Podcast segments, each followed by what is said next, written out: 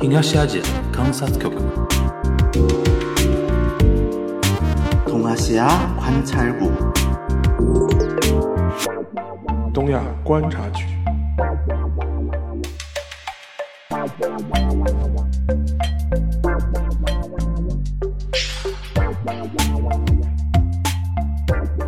Hello，大家好，我是樊玉茹，大家好，我是安青。欢迎收听本周的东亚观察局啊。然后我们难得也要聊一点非常那个时政以外的话题，非常那个 entertainment，然后 soft 一点，对吧？不要但老但也蛮蛮劲爆的，不要老是硬邦邦的，对吧？但也蛮劲爆的。我劲爆劲爆劲爆。呃，聊个什么呢？就是。呃，我因为大家都知道，沙老师呢，就是平时看那个女团比较多一点啊，男团不太关注啊。男团呢，就是可能我相对相对熟一点，对吧？杰尼斯对吧？那个就是在我的手背范围里边。但是呢，即便这样的沙老师呢，有一个新闻呢，他也关注到了。就那天我们在聊，在那个盘我们接下去聊什么的时候呢，他说：“哎，对哦，说到这个话题，那个谁谁谁不是走了吗？”我说：“对哎，我说你这个也知道的。”是但我这个当 然，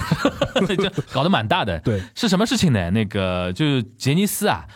呃，现在又爆出了一个最呃最近啊，前段时间爆出了一个信息，就那个龙泽秀明啊，之前不是对已经做到那个呃社长、副社长社长嘛，对对吧？然后已经算公司里边的二号、三号人物嘛，对吧？然后前段时间爆出现在离开了杰尼斯，然后一离开杰尼斯之后呢，蹭蹭蹭几个动作非常快，对吧？开设什么那个社交账号，然后关注了很多以前早就离开杰尼斯的那帮人，比如说赤西仁啊，对山下智久啊，井户亮，哇靠，这些名字都是我这个世代的人。是就我当年读高中的时候，身边的女同学都是追这些人的。对， 然后这批人现在都三十多，快接近要四十岁的这个年龄阶段嘛。然后是以龙泽秀明从。呃，杰尼斯事务所正式出来这个事情为一个标志，然后给给人感觉，呃，大厦将倾了。嗯大厦将倾了，因为前两年那个喜多川去世的时候，就是杰尼斯的创始人啊，喜多川爷爷爷爷去世的时候呢，呃，当时虽然有什么 SMAP 的问题啊，然后阿拉西的一个问题啊，给人感觉好像因为龙泽秀明在，总归有一点点希望，对吧？然后那个，而且他年轻嘛，能够带来一些新的一些变化。然后过去两年一看，好像杰尼斯是变不了了，对吧？然后这次他的出来之后，马上又有一个 King Play 嘛，就是那个最新的一个那个几个团里面的某个团也是有解散的这个消息传出来之后，我记得那天那个互联网上传的还挺凶的，嗯然后这个也圈层也传到我们沙老师这边了。你你是对这个新闻你怎么看？没有龙，泽秀明你，你有概念吧？我当然有概念了。啊魔女的条件，魔女条件嗯呃、对吧？然后那个还还跟那个铃木保奈美演过袁艺京啊还演过，袁艺京，然后对啊跟铃木保奈美演过那个《星光女郎》。对对对对对对对，反正我我因为我因为这些都是很上古时代的日剧很老了嗯上古时代日剧，所以我对他印象都是这种什么帅帅的这种反叛的这种小孩的这种对对对形象嘛。对。然后呢，他是的确就是近几年呢，他做一些就是公司管理呀、然后做一些 producer 的一些工作更更多一点，所以说也被认为是说他当时做社长啊，然后管一摊事儿，给给人感觉好像是承接了一个喜多川去世之后杰尼斯改革的一个重任，重任对吧？然后现在我看现在传出来的一些报道呢，是说其实是公司内部的一种权力斗争，嗯，呃，然后呢，再加上，哎呦，我觉得，我觉得现在我都可以说这句话了。我觉得杰尼斯有点积重难返了，就这个公司的它的一个体制啊，嗯，就连龙泽秀明都改不了的话，我觉得他改不了了，可能也就是上个世代的那种传统艺能，这呃经济艺能事务所，可能就他要随着那个时代但是一起进入山洞了龙。泽秀明应该是那个喜多川他指定的继承人吧？，对的，但是他给他是就是就是钦点的那个继承人，但是先帝是先帝呀、嗯还 哎你你就你说如果是公司权力斗争产物嘛，你说是各方平衡，少主羸弱啊。我说你都已经指定钦点你当继承人了，哎你呀还 hold 不住这个场面。不是说明说明托孤的时候，那个人听进去了，他如果不行，你就取而代之嘛，根本那个人听进去了呀， 不是每个人都是诸葛亮呀，对吧？就是反正我是觉得说。就是因为我这，我们今天聊这一期不是聊这个八卦本身内部，聊很多细节的事，而是我想展开来是说，因为杰尼斯的确是一个时代的标志，时代的标志，它一度是日本甚至亚洲来讲的话，都算非常有能量的一个经纪公司了。嗯，对吧？呃，然后包括你比如像什么木村拓哉啊，呃，然后就包括龙泽秀明，包括阿拉西啊，包括那个一到大大小小啊，很多那种所谓的男 idol 都是他们这个事务所的嘛，然还有后谁啊影影响了东很多人东。山纪之东山纪之更早更了，早了，更早了，东山纪之都快六十岁了吧？对对对对对，对东山纪之，然后什么那个近藤真彦，这人之眼，这马人之眼，己的世纪大渣男，世纪大渣男。但是呢，就是这这一期呢，就是通过这个契机啊，我想跟沙老师来聊一个这个话题，就是是不是日本的娱乐圈或者说日本的文娱圈啊，开始要经历经经历一波世代交替，或者说深层的地震。因为现在有一个根本的问题啊，日本年轻人也越来越不看电视了。是的，然后都看 YouTube。日本年轻人，呃，就像日本人年轻人迷 YouTube，就像我们的年轻人迷哔哩哔哩是一样的。就基本基本上家里可以没有那个传统电视的信号的。嗯，而且再加上，哎，有一个有一个话题，肯定很多人那个听友不一定知道啊。那个 NHK 现在不上门收钱了，嗯就这个这个梗，不知道大家知道不知道？就是去日本的中国留学生，早年啊，去日本中国留学生最烦的一件事情就是 NHK 的那个收视费的征收员，他们是真的上门收的，对把你门敲开，敲门然后你你只要家里有电视，而且你这个时候就给他给给给他给他装出来，我不是我不是日本人， 对对，还有一个我没有电视机 是是 那种感觉，他是真收的，而且那个费用不便宜的。他是按照电视机收的，对啊，然后这个费用不便宜，然后这个事情呢是被日本年轻人或者说社会大家诟病了很多年很多年的，意思就是说你如果是一个公营电视台的话，你而且你的那个钱其实照理说是国家。是，就是说批的那个预算的话，其实一定程度上已经向国民收过钱了。然后你在这种通过这种收，而且你又不是一种非常公平的那种那个收法，因为有的人不交就是不交的话，那其实你没法做到公平。对，他所以说他这个一直这个事情被诟病了很多年之后，好像是前段时间吧，正式停止了。然后这个事情被那个很多那个中国留学生啊，或者日本年轻人啊说，哎，这样终终于清静了很多，对吧？我想说什么呢？就是日本其实是一个传统媒体非常非常强大的一个社会，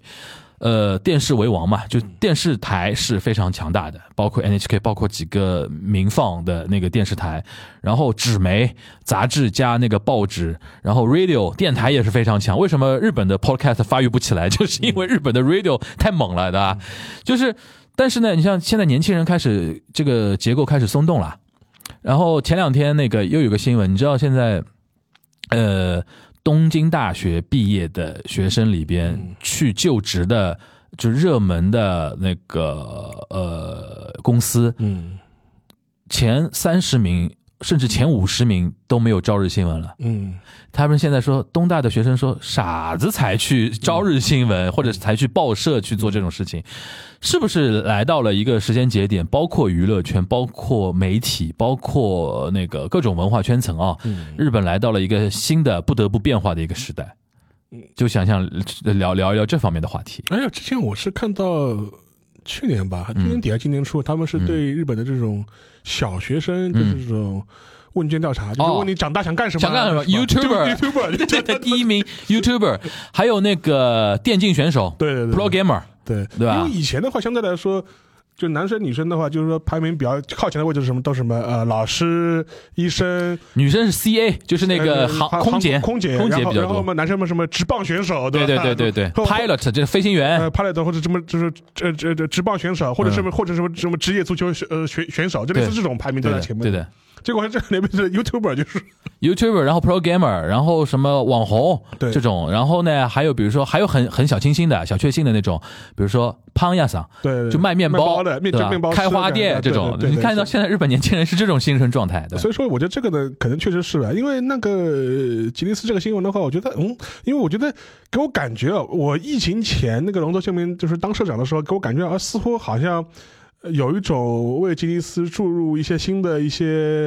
呃变化，对是不是尝试做一些新的少突主破中心的那种感啊，觉做一要些的突破。因为还有一点的话，我们都知道日本的话，它的那个文娱的这个产业，相对的相对于全世界来说，它嗯是。版权保护啊，知这知识产权这种意识啊，相对来说是比已经是很严密的这样一个市场了。嗯，哪怕跟美国比，就是说，尤其杰尼斯严密到什么程度，然他后的对人对都不都是他的演员上杂志人都是抠像的脸都要抠掉的，然后就说是就已经很严密了，然后吉尼斯呢又是在这个严密市场里嗯更严密更严密，嗯就说是就是奇葩中的奇葩，就对是的，奇葩就中的奇葩。所以说，我觉得从这个角度来说的话，我觉得他这样一套嗯媒体的这种保护的这种方式啊，或者这种保护的意识啊，某种程度上来说，实际上跟这个时代是有所脱节的。嗯，因为我觉得他这套运营方式更多还是基于传统媒体和平面的媒体对的的时代。对的，就比如说，哎，我我这个嗯我这个艺人的形象，你只有在这样一个特殊的渠道、特殊的平台，你才能看到。嗯，然后的话，你必须去提供各样各样的消费啊，类似这些这样子。但是反过来说的话，这一点的话，实际上跟现在的传播逻辑正好是相反的。嗯，现在传播逻辑是恨不得就是就是流量嘛对到处都能看到你，对吧？对就对是对打开手机都能看到你。 ，TikTok 对吧 TikTok，所以说正好它正好，所以说跟现在整个一个逻辑正好是反的。对，所以从这个角度来说的话，我觉得确实是有一点跟时代脱节，尤其是作为一个文娱产业来说的话，你这个逻辑实在是实在是有点奇怪了。就说，嗯而且另外一点的话，我觉得，呃，它还有一点。嗯，跟这种传统媒体，就是传统的这种偶像制造行业有一个比较大的一个劣势是什么呢？就说是相对来说，我觉得它的正是因为它这样一种保护的非常好的这种传播方式嘛，就导致它这整个一个市场的这种延展能力就变得非常的小。嗯就换句话说，呃，在日本，它整个人口还是在增长的过程当中的话，相对来说，你的市场是在不断扩大的嘛。嗯日本本本土市场其实现在就是一个萎缩的，一亿两千万了，现就在萎缩，我人口就是一个停滞的状状态了嘛。对。然后就导致一个你的这个市场的这样一个那个圈层就就这么大了。而且日本现在的购买力越来越不及以前了。对，前两天我看个数据啊，可能大家都还没有意识到，日本今年的人均 GDP 已经低于中国台湾了。 嗯，这这，大家想一想，就日本已经没有，照理说已经没有中国台湾地区的人富了。而且还有一点的话，就是说是。如果你国内市场相对来说是停滞的，嗯甚至是负增长的，嗯哼那你我们我们向海外拓展，对对，但是你这他个又不模，肯。你这个模式嘛，其第一你不肯，嗯，第二你这个模式你在海外是没法做的嘛，你对你不可能要你你在日本可以提这种要求，你不到海外去提这种要求，你跟那美国人说上你们杂志，我图像要抠掉的，美国人哈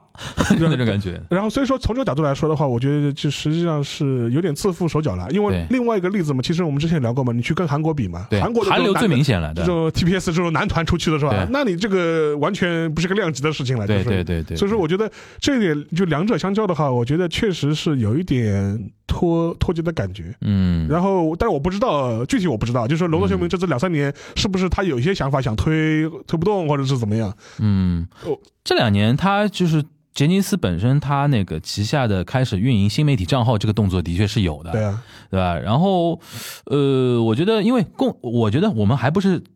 这一期不是为了讨论公司它内部对的对对治理的一个深层的一个东西，而是从从一个产业结构上来讲，因为我觉得有一点可以跟大家指出，哦，就是为什么我一直强调说传统的那个产业结构，呃，杰杰尼斯属于那个时代的，因为像他最早六七十年代创业的时候，喜多川创业的时候，他最早是走那个剧场剧演场出啊什么的，然后他是赶上了电视时代，对，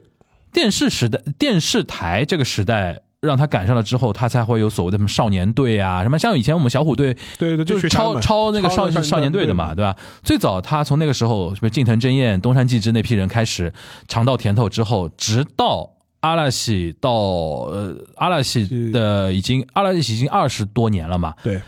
呃，阿拉西的就是说，嗯，我可我说，我觉得应该直到二零一五一六年这段时间，他其实已经吃了多少年的红利了？基本上已经三四十年的红利吃下来了，对，从八十年代开始，对吧？八十年代开吃始吃吃到现在，在了，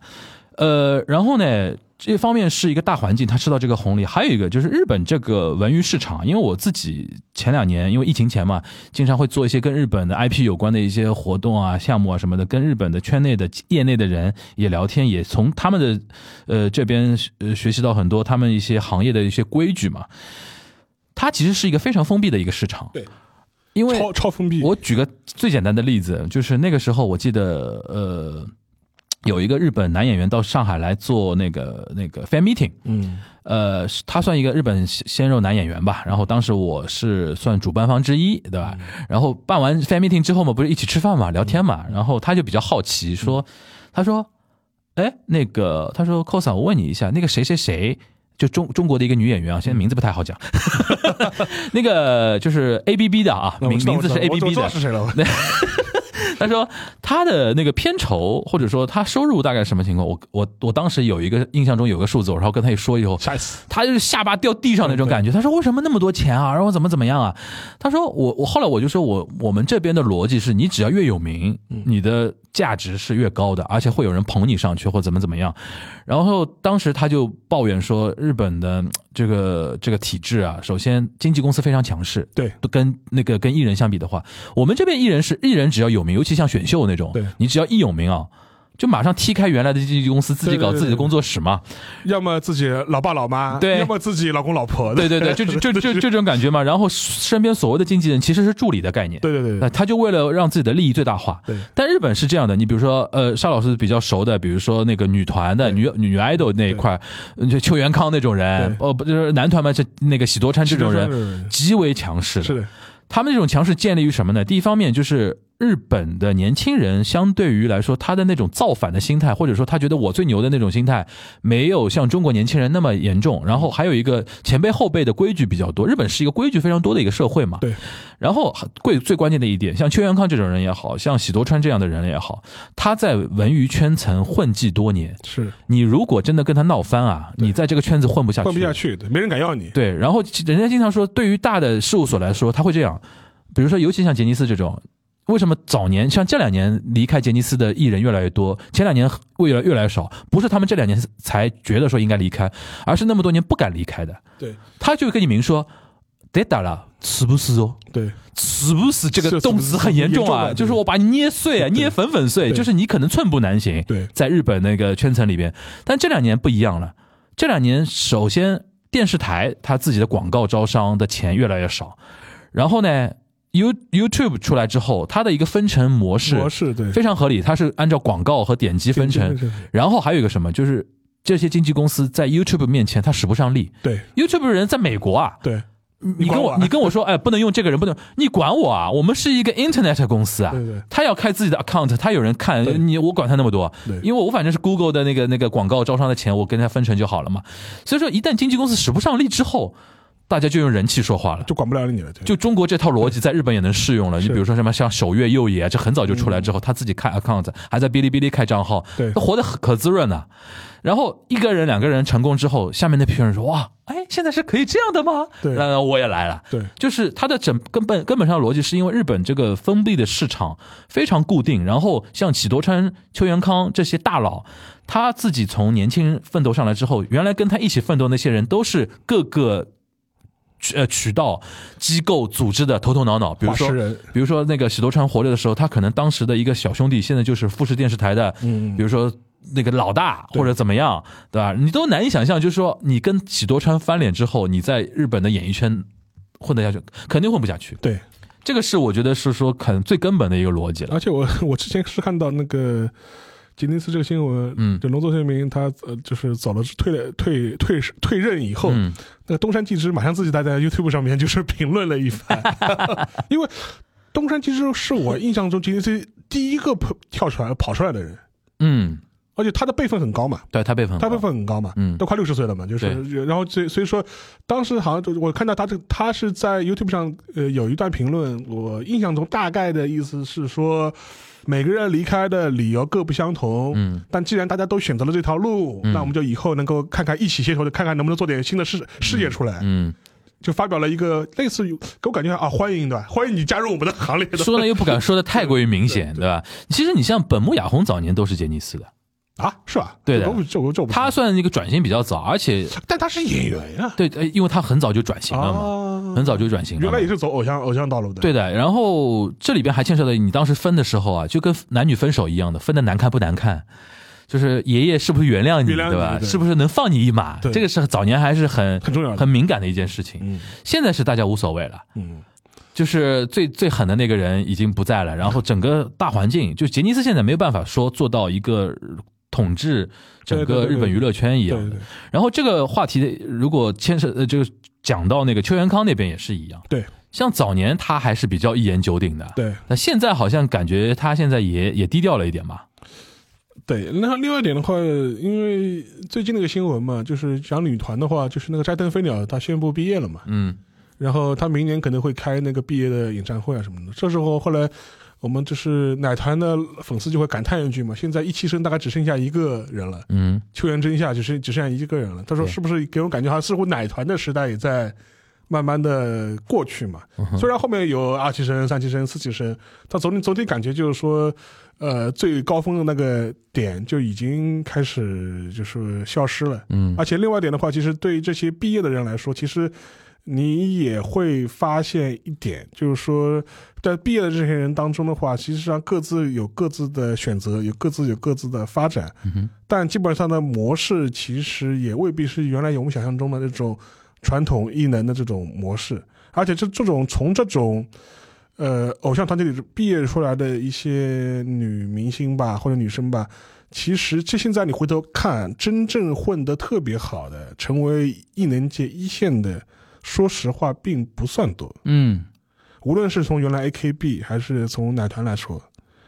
其实更多还是可能还是在二线、三线这样一嗯种位置。虽然他在奶团当中，他在呃这个偶像团体的偶像这个跑道里边还可以他可能是哦最最最最最大的咖位，嗯，但是他反而去了那些电影啊、拍电影啊、拍电视剧啊，他未必拿得到就女一的这样一个位置。其实嗯可能演了很多戏还是在二啊或者三啊，就是这种位置上来徘徊。嗯哼，嗯，所以说我觉得从从从从这个角度来说，你也能看出来，就是说，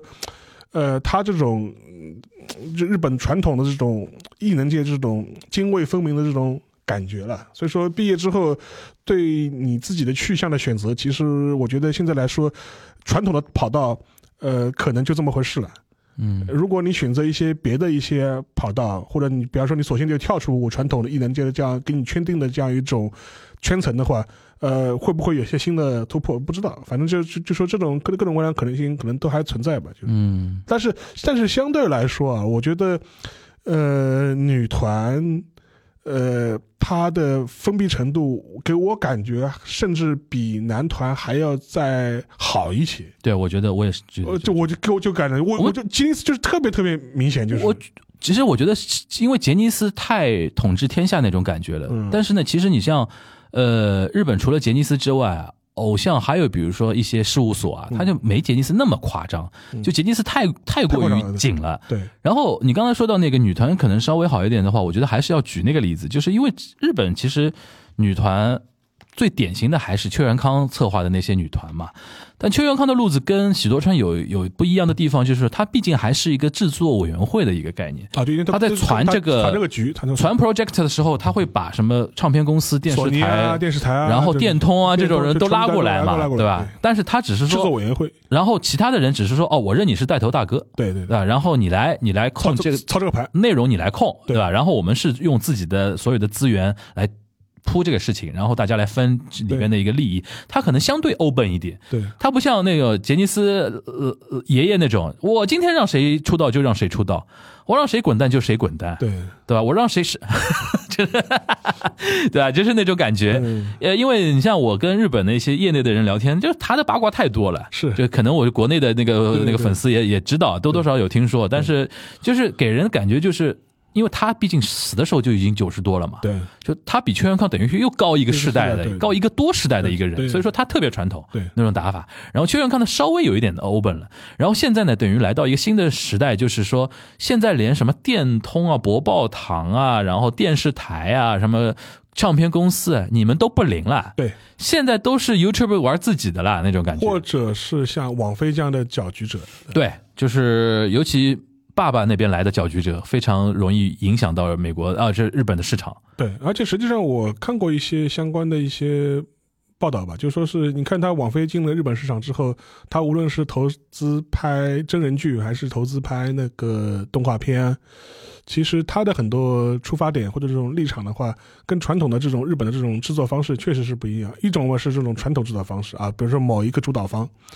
就完全把控整个局面，或者是像制作委员会一样，对就要各个利益大家一起传，对吧？嗯但是对网飞来说的话，相对来说，甚至有很多日本的这些演艺人士或者是监督啊、编剧啊这种制作人，他也会觉得，他甚至会觉得网飞对内容的那个干涉程度还要更低。嗯因为网飞更多，他就是看这个人这这个项目有没有可能，比如说呃，就是引爆啊，有没有可能就是有关注。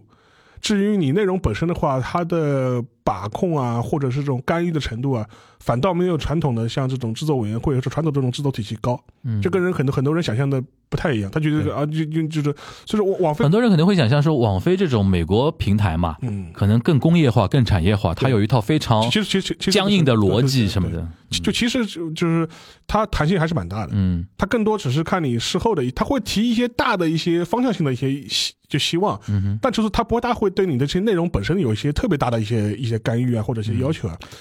讲到这个，我觉得那天有一个呃制作人，我看那个他的一个 YouTube 里边的一个访谈，他是传统电视台的制作人，然后他里边出来现在自己在做编剧嘛，他在吐吐槽日本的那个制作委员会这嗯个、对对这个这个东西嘛。他说制作委员会最大的一个问题就是。搞到后面啊，就是大家为了回收啊，对对对为了把那个钱回收出来各之后，自的成本要保证，对这这是第一位的，就是然后回收导致这个东西之后，导它这个基本逻辑之后呢，所以说他说所有的内容它不是从内容本身出发的，对的，对而是比如说哦，我们这次要组一个大的一个局大的一个盘子，对吧？然后那你说，呃，原著用谁的？东野圭吾的，为什么对东野圭吾好卖，卖得好，对吧？然后。那个，那如果用到东野圭吾，那就用的比如说《神探伽利略》的 IP，那肯定是那个福山雅治了。对福山雅治跟福山雅治配的有谁？然后顶级女星里边找，对然后啪啪啪啪啪，然后拍出来这种东西呢，他说这种东西呢，往往不会错，对但是不会出爆款，对因为你大都是一种这怎么说呢，在一种非常谨慎的保守的那种创作氛围里边出来的，好，这也解释为什么这些年真人漫改这么多，对就满铺天盖地真人漫改，因为你已经有原生的粉 IP 丝啊粉了粉嘛，嘛就是对这帮人的钱你是肯定拿得到拿的，得到的吧对他就是做数数学题，对然后呢，导致你像东宝也好，松竹也好，他们对于一些特别创新题材的一些独立电影的支持肯定是不够可的。能不够对像这两年最有名的什么“不要停下摄影机”这对种，对对，东宝不会投的。对吃饱了，偷这种片子，但你你会不会火我都不知道。对但现在日本人就非常痛心疾首的一点就是说，其实日本这个。就是日本国内的文娱环境啊，它对于内容的，比如说限制本身没有那么强的，对还是比较有自由创作的一个空空间间的的。对但是反往往是因为这种制作委员会的制度，然后大家都为了那个把钱。给赚回来，然后这里边还牵涉到一个日本企业跟就是跟 Netflix 不一样的地方，就是日本企业反正大家都都打工的，都大企业从那对个对对基层上来的，在我手里，如果我哪怕我做到东宝的社长啊，在我手里不能亏钱，或呃者不我要对得起股东，对吧？不能在我这边出什么不祥事这种事情对，所以说导致他不会去剑走偏锋，对或者说对于内容，如果你太过于就是说看不清楚的内容，他建议不做，对。只能做什么《灌篮高手》大电影这种啊，这关于大大大电影，我有我有为什么我感觉会翻车啊？我觉得 有点吓人啊。他一个松竹松竹这次他会不会他哦一个东映东呃映东他一个那个就是那个这个二 D 改转山优嘛，二叫二二 D 转三 D，二 D 呃三 D 转二 D 吧，三 D 转三 2D 三转二三三转二然后又是改声优，改山优而且声优全部换光，全，换全换就，樱木花道都换掉了。对绿川光什么的那那个流川枫都都换 了。哦，这个我觉得我们我们老粉不是很能接受哎。对我那天看到我那个朋友圈里边一片哀嚎啊好的，他说在我心里他那个什啊萨克么，金都换掉了， 对对对对，然后那个什么，我看到他那个一个一个海报上面写什么呃什么梦想还在继续，然后有人就划掉梦想已经结束了，呃，反正但但这种就是属于，当然你看这《灌篮高手》是个例子啊，就说你们这帮老粉就哭着喊着骂着，嗯，总归会去买我一对张的电影票的。我为了就是圈新的对嗯那批人，因为新的声优他没包袱，一是没办法，第二他有最年轻的一批拥趸拥的，趸的，对对就是谁都不想逃到我的手 掌心，你们老粉，你们含泪买票。含泪买 票，就是就是对吧？对对对然后新粉，他们有新粉的一群粉对粉丝圈层，就对的，对的，对，基本上就是这么个大路数大的大家做加法啊，对做加减题，然后觉得说，哎，这个基本上能把投资收回来，嗯咱们就干这个事情。对所以说漫改是这两年多是有这么一个道理。就是多到就说就是反胃的地步了，就就是漫改改，然后知名小说家在改，比如说东野圭吾现在最最火热嘛。我那天做那个线下活动，受正不了，好我就上正面上正面正好超级疲劳，对正好跟大家分享一点数字，就是那个东野圭吾的那个在日本国内的那个电影改编部数是二十二部，然后同时他还卖版权，因为他家 海外输出海外输出的话是二十八，主要是呃我们跟韩国嘛，对我们拍了那个《嫌疑犯 X 的现身》嘛，白夜就苏行，苏有苏有朋苏有朋不是拍的嘛， 白夜行，白夜行是改编那个音乐音乐剧嘛。韩国是拍电影的，韩国电影也也有的。舞台剧也有的，然后那个《嫌疑犯 X 现身》是那个中国跟韩国都拍过电影版，对对吧？像这种输出，它也也也能也是能赚到钱的。对，然后你看二十多部，然后最新的是嗯那个《沉默的游行》嘛，就是那个釜山雅治那个最最新的那个，然后什么假面饭店啊什么的，因为东野圭吾就是销量保证，嗯因为你像你就就普通的电影观众，你看到啊、东野圭吾原作啊，那就看吧，嗯，就这这种意思。然后你突然来一个非常新的那个东西，哎，其实这个话题可以绕回来绕到一个什么啊，就是那天有一个话，有一个有一个有一个就是说话题，其实引起我的一个思考，呃。就是那天是呃，B 站有一个活动，因为 B 站最近不是《白夜行》的那个二零一一年那个电影版本上了那个呃 B 站的那个独家、那个电影频道那个独家，大家现在可以看到这个片源嘛。然后他组织了一个线下的一个 event，、让我去帮忙做一个主持嘛。然后我自己做了一点准备，看看，呃然后看了一点资料，然后我想到一个什么事儿，啊就是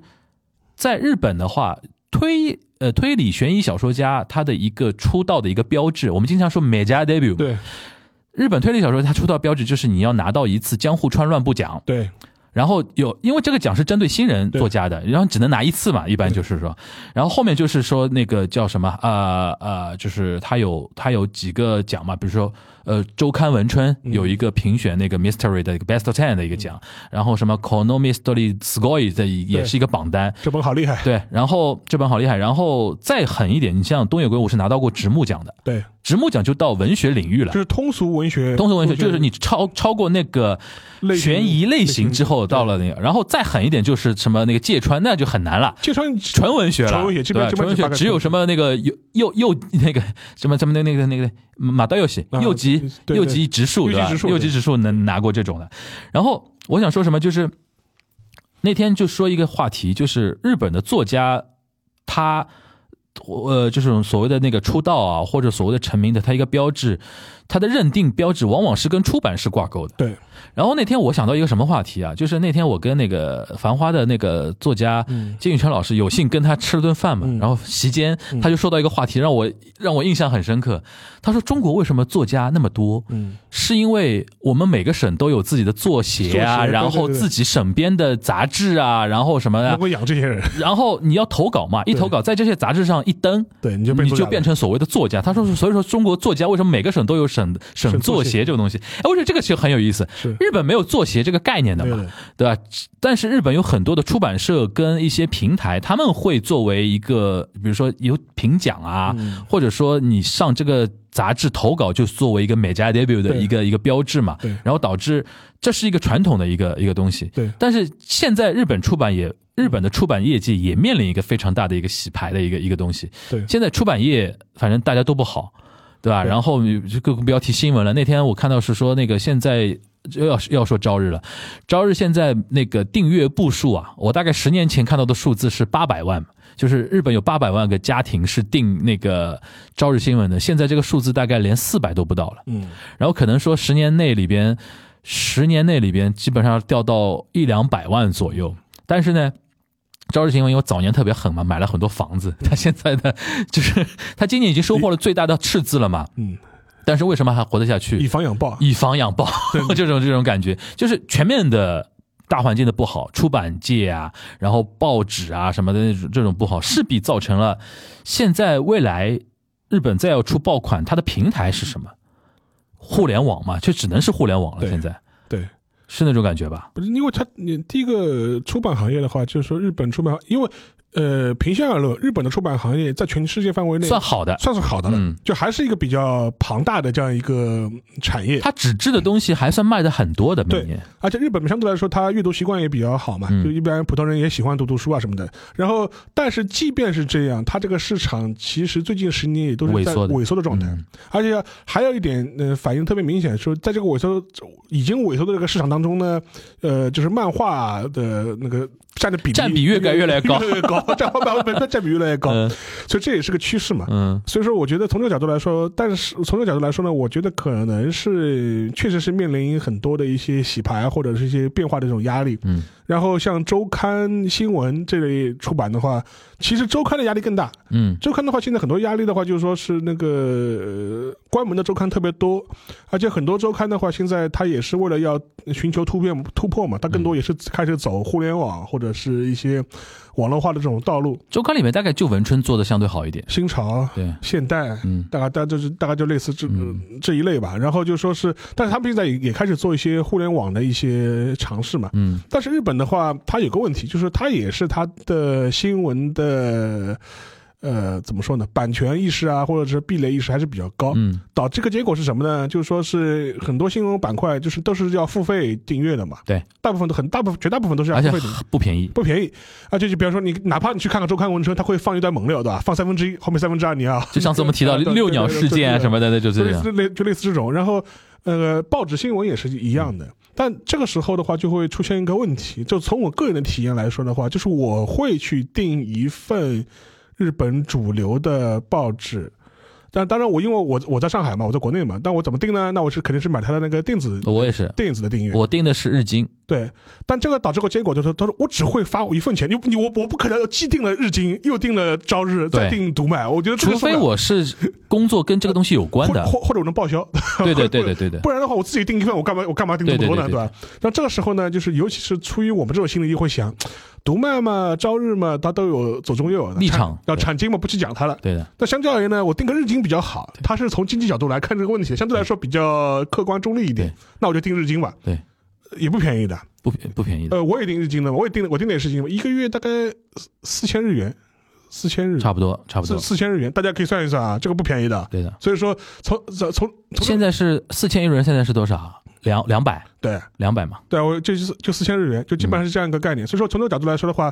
呃，我觉得这也是能够揭示原来的那个很大的一个问题的订户数问这么严重。而且说实话，现在普通人的话，他整个一个生活习惯也不一样了嘛，他也不大会有说大块读报纸的这种时间，都网上、网上刷一刷的。现在已经到了大家不看字活活字的时代 了。我觉得在其实，在日本的话，其实也同样存在这样一个问题。所以说，我觉得，呃，无论是对传统出版还是对新闻出版，我觉得作者角度来说，我觉得也是面临一个自己不得不做一些改变的时候。嗯其实就跟我前面聊文娱艺能界嗯，是一样的了。这个这个情况的话，哪怕我前面讲，就是说现在可能漫画出版的量可能在每年的这种出版份额里占的比例特别高，但是说实话，我现在我觉得现在的一代新一代年轻人可能也更多是越来越多习惯于自己在手机上面刷漫画，对对而且这种 app 啊，在日本其实也开始出来了嘛，对很多人也会说啊，这个可能对传统出版，尤其印刷行业影响会很大啊，因为其实你要这样想啊，就是对于大部分日本人来说，他买一本漫画书。看完翻完之后，他都是一般来说不太会留的，除非是这种呃特别的粉丝之外，大部分都是二手处理掉啊，或者是怎么样。对对那我觉得何必？那我直接就是在那个手机上刷嘛，不然的话我看完之后攒一堆漫画，我还要想着怎么把它处理掉，对吧？对，这所以这这一类的情况的话，我觉得可能将来也会越来越多。所以说，我们今天聊从艺能对吧，出版、演出，其实我觉得这所有行业都是类似的，嗯所有行业都是类似全部都是绑绑在一起的。对对，你觉得核心问题是不是因为还它还是不够开放的一个市场？我觉得是因为它传统上不够开放，嗯在过去的时代，它能够就是就是圈个圈地自萌嘛，自己可以活得比较好，我不跟你往来，嗯对它是可以活下去的对。但是问题是，我觉得第一点就是说，现在这样一个呃网络环境已经打破这样一个壁垒了。对你有点鸵鸟心态了啊，对，已啊。经打破这个不理了。第二点的话，就是现在日本的新一代年轻人的话，可能也越来越不吃你这一套了。他的选择更多他，选择更多了，我对干嘛呢？就是这这另外一点的话，海外的这种，呃或者我们打个比喻吧，打引号的说，海外墙外的野蛮人也冲进来了，嗯，嗯嗯网飞这种公司都已经冲进来了，那你对怎么那你怎么办呢？对，而且现在说实话，就是网飞的它的一个投资的模式，它制作的模式比你效率高啊，高多了，比你效率高多了，而且钱比你多多多了。多了。嗯，所以这一点的话，我觉得是传统，呃，无论是电视台、媒体，我觉得都挺难抵挡的。就是就就是，而且另外一点的话，它也会改变我们前面前面讲的嘛，就是它异能的一些他自己活的方式嘛。嗯，我发又发现我可以我可以当个体户了。就对以前我日本说我当不了个体户，对。现在就是这个我们我们可以当个体户了。我跟你说个点很有意思啊，那个前段时间不是那个越要夜未央嗯，节目不是到中国来上海吗来采访嘛，然后我不是连线过那个里对边那对个制作人嘛，那个还是啊上海小姑娘，对我上海不是跟她连线过嘛？对，那天其实跟她连线有一个点很有意思啊，就是我跟那个另外一位我们那个在棚里边的嘉宾，我们都是差不多的观念，就是觉得说，比如说日剧、日综现在有点示威嘛，嗯对吧？从我们那个外门外人来看啊，然后我当时就抛了个问题给他，我说你是怎么看那种所谓示威、所谓钱啊这种，就是越来越难赚这种事情？居然他身虽然身为一个中中国上海的一个人啊，然后他，但是他也在这个圈子里边做事啊，对，就会有认知的偏差嗯。他自己给的判断，就十年还是没问题的，就就是活的还是还还活的还可以的。嗯，哎，我当时对十年这个感觉太乐观了哇！我好像我说你太乐观了你是不是有点太乐观了对？当时我是实实际的那个感受是，但我在节目里面没没没没表达这个意思，但是就看得出来，就日本的那个圈他们圈层内的认知可能还真的是偏乐观，嗯因为我有的时候碰遇到一些，比如说电视台出来的，就是日本的那个电视台啊，或者说报社、出版社出来的人，我看他们聊的时候还是那种感觉，当然了，就是日本社会它有它的惯性在，嗯这也是客观存在的，嗯而且它相对来说很多变化的这种东西确实是比较慢，这也嗯是没错。对，但是我们可以想一想，就是十年前，二零一零年的时候，嗯日本的艺能行业是一个什么样的光景？对，然后二零一五年的时候，五年前，二零一五年、一六年的时候是一个什么样的光景？对，呃，我觉得其实变化已经很大了，已经很大，已经很大了，而且这个变化的过程，我觉得是在加速的。对，对的，我觉得就是最近这三十年变得尤尤其快，我觉得就变得尤其快，因为对尤其是像这一次，再说绕回来点题对吧？嗯，这次那个吉尼斯这个事件本身的话，我觉得这标志性意义还是蛮大的。对的，而且他这一次的话，这一波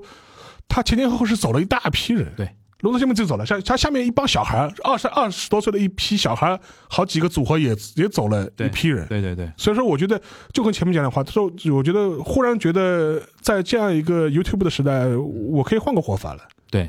就以前没意识到，突然等大家意识到的话，那肯定就是说行动马上就马上马上就自己动起来了。对，然后他们抱团取暖的心态呢，我是能理解。然嗯后还有一点就是，我们现在给他诊断一下，他还有机会的一个点是，因为他早年就是七十年代、八十年代、九十年代积累还是存下来的那些积累 IP 还是很对对对厉害，比如说刚才我们提到的《灌篮高手》，对，然后前两天有一个新闻你看到吗？就是那个 Hido、Yoshiki，嗯，然后那个米亚比那个嘛这几个人要要他们几个人要组乐队要开 concert，怎么听着像前些年那个什么纵贯线？对啊，日本纵贯线是有点这个意思对吧。我那天一看，我说哇，这四个人加起来得两百多岁了吧？对就是他们，但是你想想。当然，我是尊重啊。比如说，对对他们的粉丝觉得说，哇，这是一种情怀，对对这对终终于觉得说，哇，这个是天王、天王加天王那种组合。但是大家从一种另外一个角度来看，是不是说日本现在乐坛也面临这种问题？是是是，就是现在有没有那种能够横扫亚洲的啊没日有本乐队？没有， 我觉得这两年就米津玄师大概能算一个音乐人，能够在亚洲有一点那个影响力吧。那个那个那个就是那个 One OK Rock 就是他们才能算大概有点就知是名亚洲度知的。名度，就是嗯对亚洲知名度，。哦，然后 One Ok Rock 可能会有点欧洲吧，就是，但但是他们也主打的是没那么日本，但总体来说，就不存在类一个类似于像 BTS 这样，就是横扫全球对的这对样对对这对。样你像当年 X Japan，啊。当年那个 l a l u k 就是那个彩彩虹乐坛，彩虹就是他们当他们在一起的时候，我觉得有点唏嘘的，对有点唏嘘。他们只能在日本的那个娱乐圈、文娱的嗯就各个领域，好像只能吃老本了。现在对，但吃老本嘛也是优势嘛，就跟你们讲，因为你毕竟还有老本可吃你的毕，竟祖上有基 业在嘛。但我觉得，呃，我可以举一个例子吧，但嗯未必恰当，但是嗯可以参考。什么例子呢？就是那个迪士尼，嗯，呃，因为迪士尼其实最近这三四年最大的突破就是杀入了流媒体领域嘛，对他搞了迪士尼 Plus，对，然后也开始就穷追网飞的，对就对是对开始开始拍，而且好像追出一点感觉来就是这了。种感觉了。我最近看到的一个呃最新的一个统计说，它的订阅户已经超过了一点二亿了。就是这个，他说这个增速其实比那个虽然还没有网飞多，网飞大概是呃全球是突破两亿吧，嗯，但是它的增长速度其实已经非常吓人了，就是它基本上就一两年之内就是就就就这么冲冲出来了。你觉得主要是因为我觉得它有 IP， contents，对，就就是 content，我我我觉得它的好，它的好处它是比网飞有更深厚的内容积积累。积累。因为我对网飞来说，它有个问题什么意思呢？它当然它的模式非常好，效率特别高，但是说实话，我拍十个剧大概红一个，对，大概对大大，我不可能拍十个就红十个剧的也到了。对对对就说，所以说对他来说，他有一个试错的成本在，而且他有一个投入产出比的这样一种关系在。对就说这他他他传统上王菲也接受这个事情，对吧？但是好处是对比迪士尼来说，我有很多已经经过千锤百炼，市场已经经经了非常大的累积，就是迪士尼现在拿出来的都是当年已经淘汰过一轮了，对对的。然后已经有大量的几代的粉丝的对积累的东东西，对所以说我可以丢一个准一个，丢一个准一个，他拿出来的都是精品，我不用试错了，我不用对像不用试错我不能像网飞一样试错他了。在前互联网时代都试过都了，试过 了，所以说我觉得从这这个角度，如果拿来类比日本文娱啊行业有的道话理就说就是看你能不能用好这批遗产了，嗯，用新的模式用好这批遗产，说不定你还能走出点新对啊的花样。这么说，其实更更应该就是说，做流媒体的一个地方应该叫上那个 jump，jump 这样，jump，对对 对，应该融一笔钱对做自己的对 IP 呃的内容。 ，IP 的内容。我甚至比我举个例子，我们我完全是看到到遐想，就说，哎，那我可能就说我这样不说过去，我就自己拍自己的剧啊，对，我就自己拍剧，我跟我我甚至我们可以脑洞子开的再再大一点，对吧？我们像那个任天堂 Nintendo，嗯，我下面有很多 IP，对什么塞尔达这种这种这种超级玛丽。我用以前我自己拍戏，我自己拍剧啊，我自己拍那个马里奥的剧啊，我拍那个什么动画片塞动尔塞画片尔不错拍塞尔达的大塞尔达电影动画片对塞尔达的大电影啊，对，如果哎对这个能够展开做的话，我觉得说不定能够。哎，有新的这种呃可能性。嗯另外一个例子嘛，其实哎，那个我你说到这个，我想到吉卜力，他开都有有开了个新的公园嘛公园嘛，可以对啊在开在那个爱知嘛。就是这种内容出身的公司是适合做这种事情。是的，就是对啊就是，我觉得就说是，其实因为你你你的仓库里面都是宝贝啊，嗯，你只要换一个新的平台来卖嘛，要包装一下，我觉得是能够出现新的一些亮点的。但这但但它卡在哪里呢？你觉得？一个嘛是日本公司传统保守嘛，像任天堂我们都知道，任天堂它的法务也很厉害嘛，就是抠抠的，啊嗯也很抠的。嗯还有一个嘛，就我觉得就是说，呃，它的就是它的一些资本领域相对的就资本领域不活跃不活跃，嗯，他不大敢于就是说做这种大手笔的投资嘛。对我举个例子，就是前面讲的哦，我们拍一个塞尔达大大电影，或者我讲而且，而且日本人有有的时候，我我都能够想象出有可能会出现个什么样的情况呢？嗯就是说。我拉了一个什么派拉蒙来被来骂拍死来对吧拍，对被吧？骂就死就我自己不敢投这个、嗯这个钱，嗯我不我不敢做主控方，我要嗯拉一个传统电影公司来。嗯，哎，对这个情况我觉得在日本其实出现挺多的，就是你这么一说，我觉得应该我们呼吁孙正义啊，对对对，别投 WeWork 这种公司了，对对吧？你拿一点。点点钱投投日本国内的文娱产品，其实不一定是会亏哦。不一定会亏。所以我就因为我觉得他的那个粉丝基础还是在，对然后他的全球的这种 IP 的这种写实度而也是，且它有全球影响力全的球，影响力嘛，你任天堂肯定有全球影响力，塞尔达肯定有啊肯定有全肯定有全球影响力。 ，Jump 的手里那帮啊那对个对七龙珠，对，对吧？然后那种东西都都拿出来弄，所以说我觉得从这个角度来说的话，就是还有就是。看了，就是他能不能就是说是有提供更大的平台，然后嗯背后有足够的那个资本的支持，要有大平台，要有大资本，对而且你的心也要大。对。就是现在问题，日本的日就日本很多崛起的问题，就是就是没有野野，他们没野心没有野望，没野望。没有，我就不是不是说我要想做个大怎么啊，可以，小孩子做的挺好的，就是就这样。对对对，这是最根本的问题，这个这是最根本的最问题，根本的就问是题。但是问题是就是原来嘛，你把门关起来，你自己过你小日子嗯就过了，但问题现在门已经关不住了，嗯，那个这个事情就就麻烦了，这个事情。而且在日本有一个比较可惜的点，就是在那个社会出不了那个马斯克这种人的。哎，挺难的，挺难的就是出风头的人，你像当年哭江亏文这种啊，人，对对，挺难的，整个社会都会来打压你的。对对对对，就是这种环境出不了创业家，对或者呢或者那种大的那种那种，就是说，他叫风云儿啊，对就闹动静的人，你动静闹太大，在日本不是个好事或者儿。是逆什么异端儿。对，一档级，对吧？对一档啊这级这个这个东西就比较难了。所以说，我觉得现我当然我现在就看了，我觉得我觉得也可能就是说是因为现在毕竟日本年轻人的想法也不太一样了，不太一样，对所以就我们期待年轻一代的。对，期待年轻一代吧，就是看看有没有办法把这潭死水。你说的年轻一代，小岛琉琉璃子都要来中国发展了。 啊，对对对对对对对对对，所以说我觉得我觉得我觉得挺好的，我觉得看看就是还得期待更多元化吧，因为嗯它的呃文娱的这种。嗯，遗产还是很多很多的，对，足够你挖掘了，足够你挖掘对一对个一个大宝库了，一个大宝库了。 实在不行，你打开让中国的资本来嘛，对吧？原神， 你也不要做塞尔达了，原神不是来了嘛？对原神跟那个 UFO Table 嗯要做原神的那个动画片动画片了，了都已经官宣了嘛啊，？所以说你反过来讲，想，哎，那那为什么不为什么不做塞尔达的动画片呢？对呀、为什么不做塞尔达大电影呢？任天堂没钱， 投不了钱，我估计嗯是抠，对吧？反正还是抠对。好，行，那个我们最后聊几句那个吧，就是非常那个当下的话题啊，可能大家听到这一期的时候，World Cup 嗯世界杯，世界杯要开始了。那个，因为那个我们是东亚观察局嘛，沙老师，你觉得今年东亚那个两支球队啊，就是韩国、日本啊，你觉得比较看好谁？韩国吧。你看韩国孙兴民，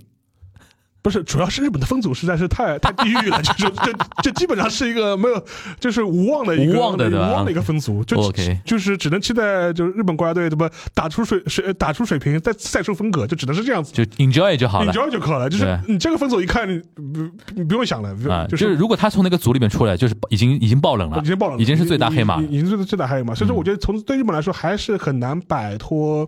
十六强的魔咒。嗯因为当然，第一点要开光承认，就日本呃呃这些年每一届世界杯都是有比较精彩出彩的表现，而且首先他每届都不缺席，而且斗志也非常的对啊昂扬，对嗯然后也打也打出过很好的比赛，但是他的比较比较比较寸的一点就是他迈不过十六强这个坎儿。你觉得什么道理呢？呃，一个嘛是运气吧，第二个还有一个是他的有一些可能也有一些先天的一些心理啊障碍，也不是心理扰乱，就先先天的一些问题，就比如说。呃，他的技术很好，好，然后他也有在亚洲也有他的自信心，但是他在面对欧洲嗯的传时统啊候，嗯豪豪门的时候，就底气上面可能还是差那么一点点。上一届跟比利时那个啊最太明显，最明显，最明显。最后十五秒15崩盘啊！崩我崩崩我盘。对对然后这个我记得日本还拍过纪录片啊了，就是这么这么就是那个整个过程拍了个纪录啊，片，他这个还拍纪录拍纪录片，片，拍纪录片。就好日本啊这种东西所以说，我觉得这从我就我就从这个角度来说，我觉得是一个更多是一个心理上的门槛，而且他这个日本还有一个问题，就是他整个舰队的一个思路和传统嘛。到目前为止，你会发现他似乎似乎似乎存在一些，也不这样说也不太好，就是先天的这种。这种这种先天的这种天花板，啊，就比如说他一直缺一个非常好的有前锋有执行力的前锋，对就是能最后能得分手，最后能解决解决问题的这样一个对对对角色，他是这几届好像这是个通病，就是这个我中场很华丽的是，不是跟日本国民性格有点关系？不不愿意做一档 级，这个这个这个这个这个就我这我不敢说，但是他至少是这是呃几届来的通病，嗯他他缺他缺乏一个一锤定音式的这种嗯杀手式的人物，而且所以说这点的话，其实对他来说是一个挺致命的问题了，嗯，所以说我觉得。相对而言，本届来看的话，我觉得可能韩国队可能会走得更远点吧。嗯就是第一点啊，就是说他能够日本队能够十六能够小组出出线，我已经烧高香了，就就这已经是就是这已经是出乎人意料的事情了。嗯，所以说你也不能指望他就实现历史突破，杀入八强，我觉得对这个好像也挺难的。对对对，所以相对来说，韩国队的我他的小分组至少他的分组更有利一点，嗯我只我只能这样讲。而且毕竟然后是孙球王，呃，孙权王他毕竟是亚洲一哥嘛，这个对是毫无疑问的亚洲一哥毫无疑问的亚洲一哥嘛。所以说，对对我觉得从这角度角度来说，还是可以期待一下吧。你那个传统看世界杯会比较支持哪支球队吗？我没有哎、就就我没随有随缘， 我我也不是随缘，就是我没有什么特别，我我看比赛我不看球队的。啊、o k 那我们期待今年有更多的好的比赛给给给我们看到了，是的，是吧？不过到世界杯嗯总归会有好的比赛的，而且看吧，就说，而且我觉得这个只是稍微提一句啊，就是嗯后面的话，你可以，因为它比比赛周期还比较长嘛，说不定我们还能会还可以聊一期还可以聊一期，对。万一我们韩国队或者日本队取得了非常有意思的成绩，对对吧？可以聊一我 聊们。没没说特别好，特别有意思的成绩。 行行行，那今天这一期我们非常轻松的一期话题啊，献给大家。嗯那我们下一周的东亚观察局再跟大家再见了，拜拜。拜拜。